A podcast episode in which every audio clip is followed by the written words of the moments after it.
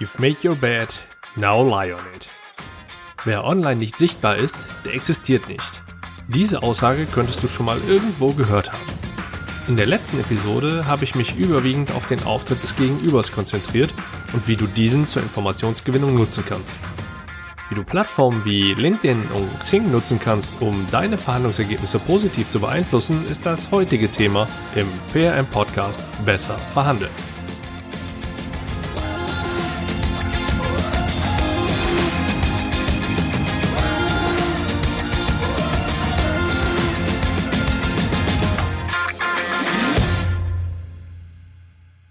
Hi und herzlich willkommen.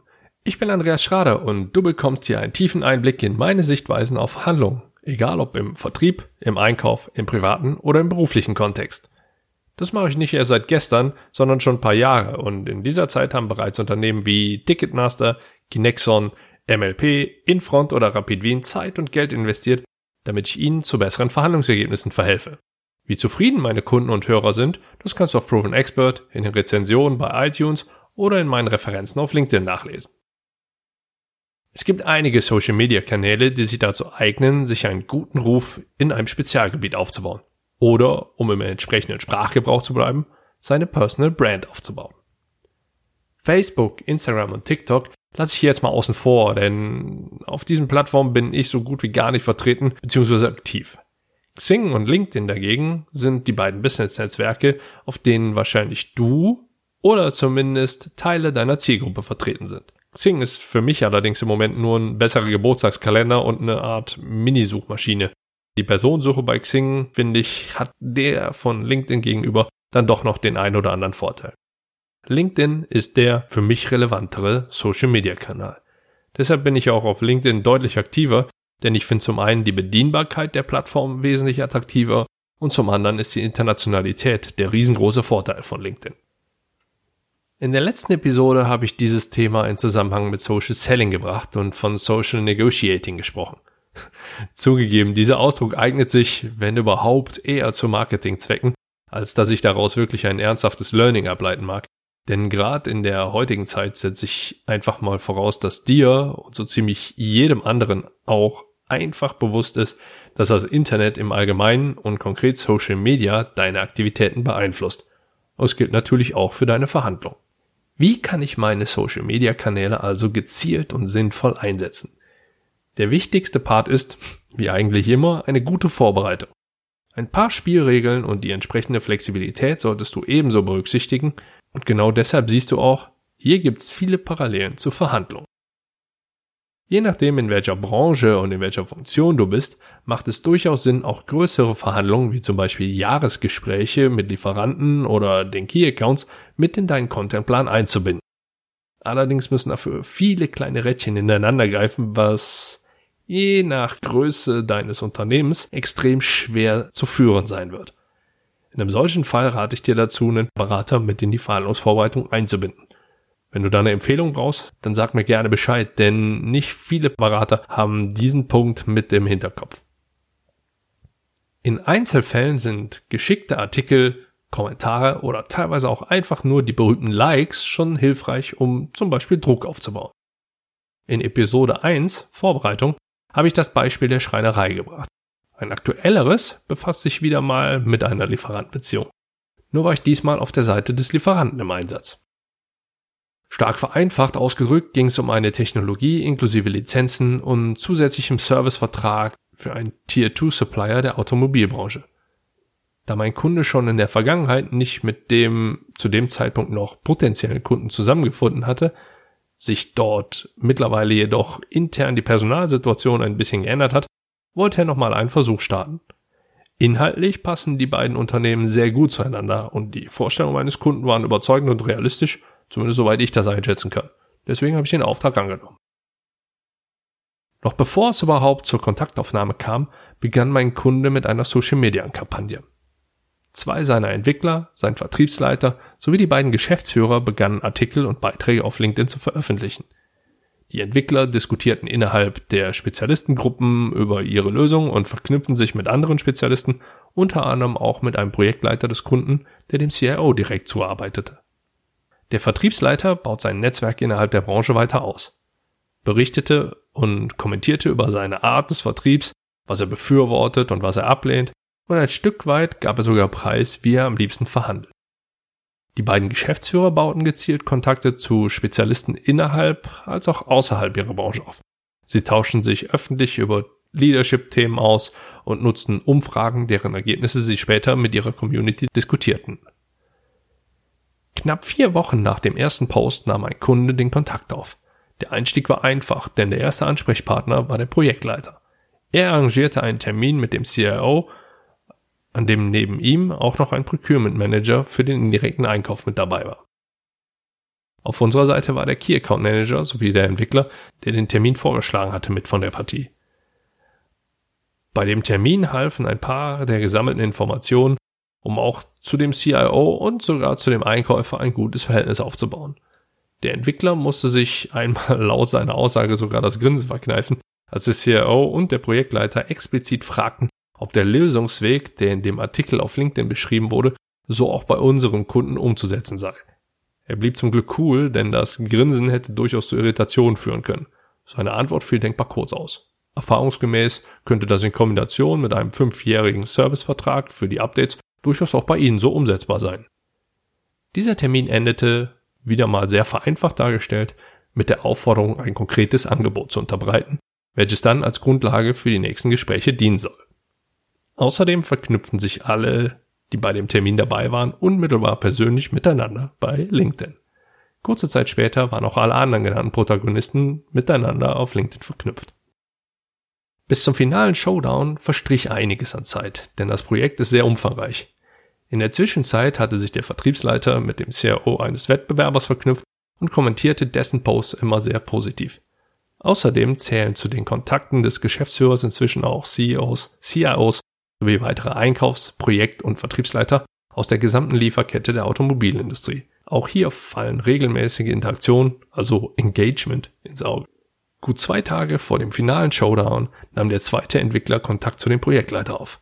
Kleine Hintergrundinfo, er hatte in der Zwischenzeit viele seiner Posts geliked und kommentiert und an dessen Geburtstag haben die beiden miteinander telefoniert. Die Direktnachricht via LinkedIn Messenger lautete, Hey, wie geht's dir? Noch Nachwehen von der Feier? Ich hab dich gerade nicht per Telefon im Office erreicht. Magst mir vielleicht mal schnell deine Mobilnummer geben? Ich hab da ein, zwei schnelle Fragen. Besten Gruß, Entwickler 2. Kurze Zeit später bekam er die Nummer und rief direkt an. Kurzer Smalltalk über das Wochenende und die meckernde Freundin, dann die Überleitung, meckern muss im Moment im Trend liegen. Gestern habe ich mit Entwickler 1 kurz aneinander gehangen, weil ich zwei Leute aus seinem Team für mein mögliches Projekt mit XY anbieten will. Er ist gerade mega gestresst und reagiert total übertrieben, weil Geschäftsführer 1 ihm wohl gesagt haben soll, dass er unter Summe X gar nicht erst heimkommen braucht und er ihn und sein Team genauso gut dann bei dem Projekt Z einsetzen kann. Der Auftrag für Projekt Z sei wohl so gut wie sicher. Du hast nicht zufällig eine grobe Idee, wie lange ihr für das Projekt plant, denn ich würde die beiden gerne ab nächsten Monat, die vollen 24 Monate meines Projekts, exklusiv als Rapid Reaction Crew bei mir einbauen. Der Projektleiter kämpfte spürbar mit sich selbst und war unsicher, ob und was er antworten sollte. Er sagte folgendes. Okay, so hätte ich den Geschäftsführer 1 gar nicht eingeschätzt, aber das kenne ich sehr gut. Die haben manchmal echt realitätsfremde Anforderungen. Es folgte eine kurze Anekdote über eine seiner Erfahrung, dann wurde es wieder interessanter. Aber Projekt Z, bei wem ist das genau? Schwer zu sagen, you know. Ach komm schon. Naja, sagen wir mal so. Es ist ein Unternehmen, welches euch sehr ähnlich ist. Er nannte in dem Gespräch einen klareren Tipp, doch den möchte ich nicht wiedergeben, sonst wird es einfach zu eindeutig. Und wann soll das starten? Ja, soweit ich mitbekommen habe, schon in drei Wochen dann ist ja gut, dass wir uns schon bald treffen und das Ding dann eintüten. Mal unter uns, mir wird der schnelle Start gut in die Karten spielen. Wenn euer Nutzenversprechen nur halb so gut ist wie versprochen, dann erreichen wir unser Jahresziel schon im Oktober und wir bekommen alle einen fetten Bonus. Wow, dann seht mal zu, dass ihr das hinbekommt. Für uns wäre es cool, doch Projekt Z ist jetzt auch keine Strafarbeit und vor allem ist es auch eine mega langfristige Angelegenheit. Das ist für Entwickler 1 nicht uninteressant. Okay, gut zu wissen. Naja, anyhow, war auf jeden Fall schön mit dir zu quatschen und ich hoffe, ihr schaukelt das. Wir hören uns und denk dran, du musst noch auf meinen letzten Kommentar bei dir reagieren. Wenn ich dich verlinke, dann erwartet natürlich auch eine Antwort. Ja, mach dir mal keine Sorgen, wir kriegen das schon hin. Beides natürlich. Ich lasse das Gespräch jetzt mal so stehen und gehe weiter. Die ganze Sache nahm ihren Lauf und wir nutzten die dir bekannten Taktiken, auf die ich jetzt auch nicht weiter eingehen werde. Schließlich traf sich mein Kunde dann zum Finaltermin. Die Personen am Tisch waren nahezu identisch, außer dass beide Seiten noch jeweils einen Rechtsbeistand mitgenommen hatten. Der CIO wirkte wohl ein wenig angespannter als sonst. Der Projektleiter war relativ cool und der Procurement Manager sowie der Anwalt, die blieben insgesamt relativ blass. Die Verhandlung an sich verlief zwar etwas knackig, jedoch an der einen oder anderen Stelle noch ein bisschen holprig. Es muss wohl eine Weile lang richtig heftig hin und her gegangen sein, allerdings nie so, dass der Abschluss, zu dem es nach gut zwei Stunden kam, nicht ernsthaft gefährdet gewesen sei. Die Anspannung des CIOs war laut des Key Account Managers höher als sonst, da dieser wohl sehr viel bei LinkedIn gelesen haben muss und außerdem habe er von sich aus den Wettbewerb mit in die Verhandlung einbezogen. Das sei bis dato wohl so noch nicht geschehen. Ich habe, dank oder trotz, das weiß ich jetzt noch nicht so genau, jedenfalls habe ich ein gutes Gefühl bei dem Projekt, auf das wir so lange und vor allen Dingen so intensiv darauf hingearbeitet haben. So leitete der Key Account Manager seine finale Zusammenfassung ein und der Deal war in trockenen Tüchern. Meiner finalen Zusammenfassung geht kein gemischtes Gefühl voraus. Allerdings kann ich ja jetzt schon mal ein wenig spoilern und dir verraten, dass es noch einen dritten Teil zu diesem Thema geben wird. Denn der gezielte Aufbau sowie die Nutzung deines Netzwerks, also deiner Kontakte, die habe ich bisher noch gar nicht betrachtet. Es kommt noch, versprochen. Und jetzt lass ich mal kurz schauen, was bisher verdeutlicht wurde. Das Internet beeinflusst immer im Allgemeinen und natürlich auch bei deinen Verhandlungen. Plane den Großteil deiner Social Media Aktivitäten, behalte dir jedoch eine gewisse Flexibilität. Vorbereitung ist wie fast immer einer der wichtigsten Punkte. Verhandlungen können als Teil der Marketingstrategie genutzt werden. Am besten stimmst du diese aufeinander ab. Deine Social Media Aktivitäten wirken sich auch auf dein Unternehmen aus. Kommentare, Artikel, Likes und Kontakte können genutzt werden, um zum Beispiel Druck oder Vertrauen aufzubauen. Der, ich nenne ihn mal, kleine Dienstweg ist auch heute noch ein sehr wirkungsvoller Kanal. Und last but not least, auch ein Podcast ist ein guter Social Media Kanal, der auf deine Personal Brand einzahlt. Wenn du jetzt in Zukunft noch sicherer und souveräner in deinen Verhandlungen auftreten machst, dann bau mindestens einen meiner Tipps in deine nächste Verhandlung ein und du wirst mit Sicherheit besser verhandeln. Kleiner Werbeblock noch in eigener Sache. Am 3.9. bin ich mit Erstklassik verhandeln wieder in Mönchengladbach. Jo, genau. Präsenzworkshop.